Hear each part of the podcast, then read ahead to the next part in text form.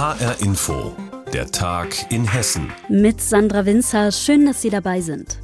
Hessen hat gewählt. Die Kommunalwahl ist durch. Die Christdemokraten etwa kamen beim hessenweiten Trendergebnis der Kommunalwahl auf mehr als 28 Prozent. Details dazu fasst unser landespolitischer Korrespondent Andreas Meyer-Feist zusammen. Bei den Kommunalwahlen drehen sich die Uhren anders, langsamer. Wer hier auf aussagekräftige Trends für das ganze Land wartet, braucht Geduld. Die wurde besonders strapaziert, denn in vielen Orten wurde das Auszählen in der Nacht unterbrochen. Es waren ganz einfach zu viele Zettel mit zu vielen Kreuzen. Die Möglichkeit des Panaschierens und Kumulierens und und in Ballungsräumen oft plakatgroße Stimmzettel mit unzähligen Namen. Erst am späten Nachmittag lag das Trendergebnis vor.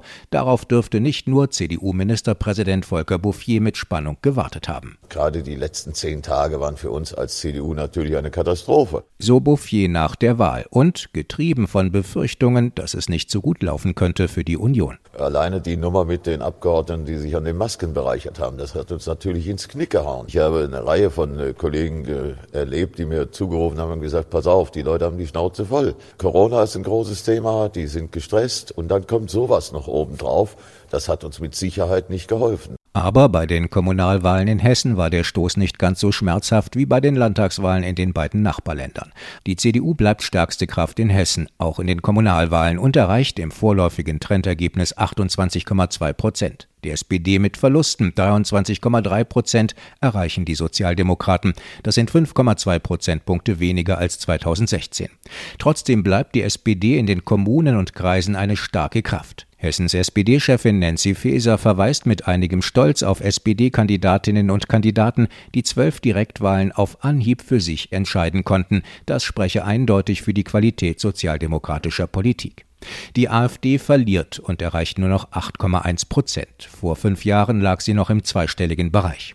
Die Parteispitze fühlt sich in der Öffentlichkeit schlecht behandelt und sieht darin auch einen Hauptgrund für die Verluste.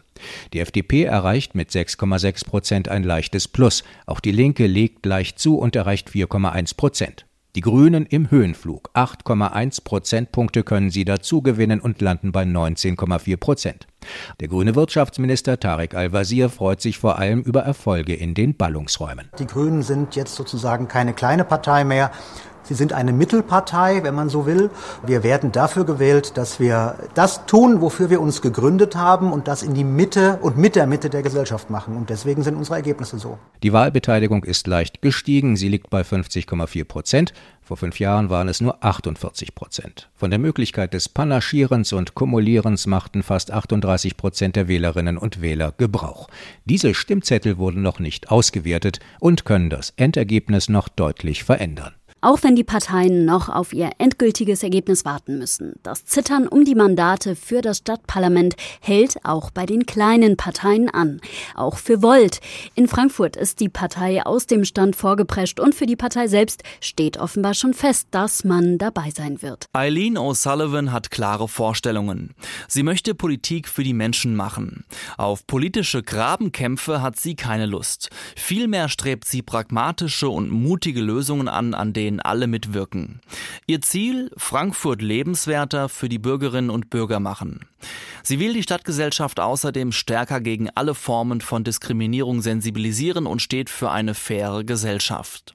In Frankfurt bei wichtigen Themen mitbestimmen, das gute Wahlergebnis der pro-europäischen Bürgerpartei in Frankfurt macht's möglich.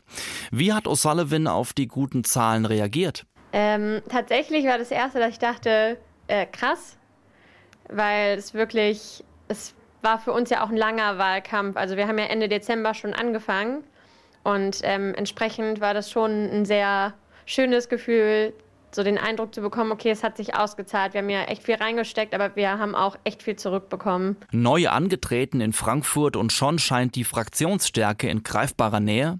Die Spitzenkandidatin beschreibt es so. Naja, wir treffen, glaube ich, echt einen Nerv in, ähm, in, in der politischen Sphäre, was vor allem Bürgerinnen und Bürger sich einfach wünschen, ähm, so wie es aussieht. Klare Konzepte mit klaren Forderungen, eine Vision, wo es hingehen soll. Und ich glaube auch, dass mit Sicherheit auch hilft, dass wir eine super motivierte Truppe sind. Eine nachhaltige Verkehrswende, Digitalisierung der Stadtverwaltung, mehr bezahlbaren Wohnraum schaffen oder eine Begrünungsoffensive in der Stadt für besseres Mikroklima, so einige wichtige Forderungen von Volt Frankfurt. Der 25-Jährigen liegt aber vor allem ein Thema am Herzen, und zwar Bürgerbeteiligung. Weil ich wirklich äh, mehr Menschen in Frankfurt repräsentiert sehen möchte. Ähm, und je nachdem, wie jetzt am Ende natürlich der Römer aufgestellt ist, sind wir hoffentlich ein bisschen diverser und repräsentativer. Äh, nichtsdestotrotz müssen wir auch proaktiv dafür sorgen, dass mehr Stimmen gehört werden, auch jenseits des Wahltags. Und dafür möchten wir uns auch auf jeden Fall einsetzen. Eileen O'Sullivan studiert an der Frankfurter Goethe-Uni Politik und vergleichende Religionswissenschaften. Nebenbei jobbt sie in einem Frankfurter Friseursalon. Eine flexible Ausgangsbasis, wie sie findet, um statt Politik zu machen und etwas zu bewirken. Ihre Partei Volt sei eine gesamteuropäische Partei, die sich gerade in ganz Europa gründet, sagt die 25-Jährige. In den verschiedenen Ländern sei man vernetzt, man tausche sich aus und lerne politisch voneinander. Entsprechend hoch dürften auch die Erwartungen der Volt-Wähler in Frankfurt an die Partei sein. Doch einen Tag nach der Wahl ist Spitzenkandidatin O'Sullivan noch entspannt, wie sie sagt. Ich glaube, wir freuen uns erstmal auf die Endergebnisse am Donnerstag und dann schauen wir, was wir machen. Andreas Heigen hat sie getroffen, Eileen O'Sullivan, Spitzenkandidatin von Volt, einer gesamteuropäischen jungen Partei. Seit über einem Jahr leben wir nun mit der Corona-Pandemie und viele hoffen, so langsam könnte sich die Lage doch mal wieder entspannen. Aber danach sieht es im Moment nicht aus. Die Zahl der Neuinfektionen steigt wieder. Einen Ausweg sollen neben Impfungen auch Schnelltests bieten. Seit vergangener Woche hat jeder Bürger Anspruch auf mindestens einen kostenlosen Schnelltest pro Woche. Nur beim Start dieser sogenannten Bürgertests fehlt es in Hessen noch an Angeboten. Wie es jetzt, sieben Tage später aussieht, darüber hat meine Kollegin Doris Renk mit HR Hessen-Reporter Tobias Lübben gesprochen und ihn gefragt, ob man denn jetzt heute ausreichend ausreichend Schnelltests finden würde. Hier ist seine Antwort. Ja, es gibt jetzt eine Menge Angebote, auf jeden Fall viel mehr als noch in der vergangenen Woche. Das Land Hessen hat all die Angebote auf einer Internetseite zusammengestellt. Man findet die beim Hessischen Sozialministerium und da sind im Moment rund 200 Teststellen eingestellt. Es hängt aber sehr davon ab, in welcher Region Hessens man lebt. Das heißt, es gibt noch weiße Flecken auf der Landkarte? Ja, leider schon, vor allem im Norden des Landes, etwa im Werra-Meißner-Kreis. Da habe ich jetzt null Angebote gefunden. Ich habe auch mal direkt bei einer Arztpraxis geguckt, da stand groß auf der Internetseite, bei uns keine kostenlosen Corona-Tests. Wir können das noch nicht abrechnen, fragen Sie bitte beim Land nach. Auch in Kassel habe ich so gut wie kein Angebot gefunden. Schwalm-Eder-Kreis, nur Homberg-Efze, das ist da die Teststelle der Kassenärztlichen Vereinigung und die testet ja schon mit ihren 18 Stellen seit vergangener Woche, also die bieten das an. Auch im Vogelsbergkreis findet sich wenig, also da ist mancherorts noch Nachholbedarf. Es gibt in anderen Kreisen dafür ein recht dichtes Angebot. Die Stadt Wiesbaden hat da schon viel online gestellt, viele Teststellen, hat auch Testzentren, kommerzielle mit ins Boot geholt, Hilfsorganisationen und auch beim Main-Taunus-Kreis habe ich ganz viel gefunden. Was sind das denn in der Regel für Stellen, die solche Tests anbieten? Ja, ich habe es gesagt, die Kassenärztliche Vereinigung macht da von Beginn an mit. Die unterhält 18 Zentren in Hessen. Manche Kreise arbeiten eben zum Beispiel mit dem Deutschen Roten Kreuz zusammen, etwa der Landkreis Gießen. Und mehr als die Hälfte der Angebote, das sind Apotheken, also rund 100 Angebote. Dazu kommen einige kommerzielle Testanbieter und es finden sich da auch einige Zahnarztpraxen und einige ganz wenige Hausarztpraxen in der Liste. Es kann natürlich sein, dass viele Allgemeinmediziner sagen, gut, wir können auf jeden Fall testen, wir brauchen das nicht extra zu publizieren. Also da würde ich vielleicht einfach mal beim Arzt im Fall eines Falles nachfragen. Du hast gesagt, in manchen Regionen ist noch Luft nach oben, da findet sich noch wenig Angebot. Wer könnte denn noch mitmachen? Naja, also ich habe äh, ja gefunden 100 Apotheken etwa auf der Liste, aber man muss wissen, es gibt in Hessen 1500 Apotheken, also da könnten vielleicht noch mehr mitmachen, wobei einige Apotheken, mit denen ich gesprochen habe, mir gesagt haben, nein, wir bräuchten dafür einen extra Raum aus hygienischen Gründen, das haben wir nicht. Also kommt es wahrscheinlich nicht für jeden in Frage, auch nicht für jede Arztpraxis. Nun gut, eine große Drogeriekette, das ist DM, die hat dem Land Hessen angeboten, sie könne da, wo es weiße Flecken gibt, also bei ihren Filialen Testcenter davor aufbauen. Das Land Hessen prüft das jetzt, fragt in den Kreisen den Bedarf an. Es haben wohl schon einige Kreise Bedarf signalisiert. Mal gucken, was daraus wird. Inzwischen gibt es rund 200 Stellen für kostenlose Schnelltests in Hessen. Ganz flächendeckend ist das Angebot bei uns im Land noch nicht, hat Reporter Tobias Lübben recherchiert. Vielen Dank. Viele Menschen in Hessen wundern sich aktuell, manche reiben sich verschämt die Augen, wenn sie auf die Anzeigetafeln an den Tankstellen schauen. Bei einem Euro 15 lag der Spritpreis vor dem Jahreswechsel, dann kam die CO2-Abgabe und die Mehrwertsteuererhöhung und der Preis stieg auf einen Euro 30. Drei Monate später sind wir bei einem Euro 60, trotz Corona und weniger Mobilität. Warum ist das so? Und wie weit soll das noch gehen mit den Spritpreisen in Hessen? Darüber habe ich vor der Sendung mit HR-Wirtschaftsreporter Roman Warschauer gesprochen und ihn gebeten, mal kurz zusammenzufassen, was, wo, wie genau teurer geworden ist. Ähm, wenn man jetzt zum Beispiel auf den, den Diesel schaut, gegenüber November 2020, das war so ein letzter Tiefpunkt bei den Preisen. Ähm, seitdem ist es hochgegangen gegangen um 30 Cent beim Diesel pro Liter. Heißt also, recht einfach zu rechnen, 30 Prozent äh, teurer. Und um 30 Cent ist es auch beim, beim Benzin gestiegen.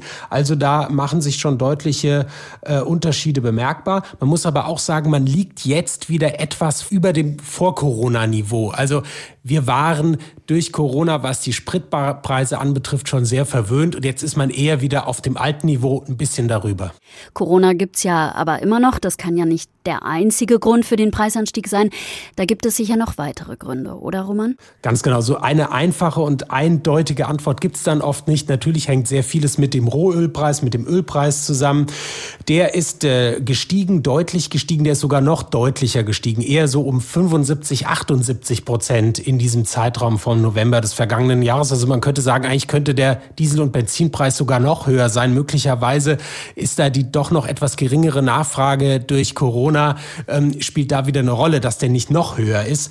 Ähm, also der, der Ölpreis ist gestiegen, weil beispielsweise diese Erdöl exportierenden Länder, OPEC, die haben ihre, ihre Fördermengen etwas gedrosselt oder eingeschränkt, vor allem voran Saudi-Arabien und das haben die jetzt auch nochmal verlängert.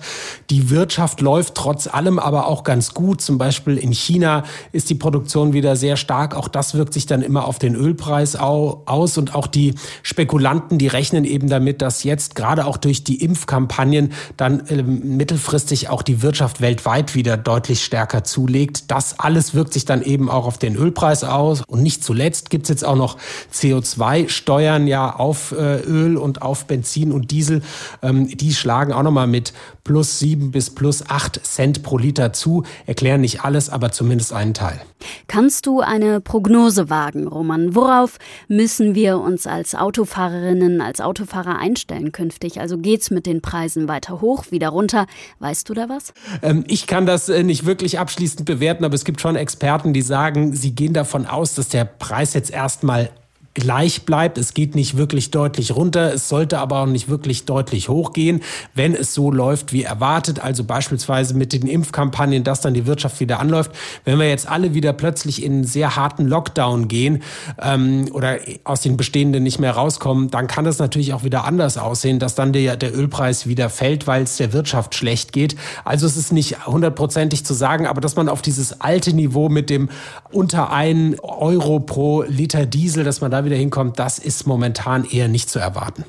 Sagt Roman Warschauer aus der HR Info Wirtschaftsredaktion zu den gestiegenen Spritpreisen in Hessen. Vielen Dank. Und das war der Tag in Hessen mit Sandra Winzer. Die Sendung finden Sie täglich auch als Podcast auf hrinforadio.de.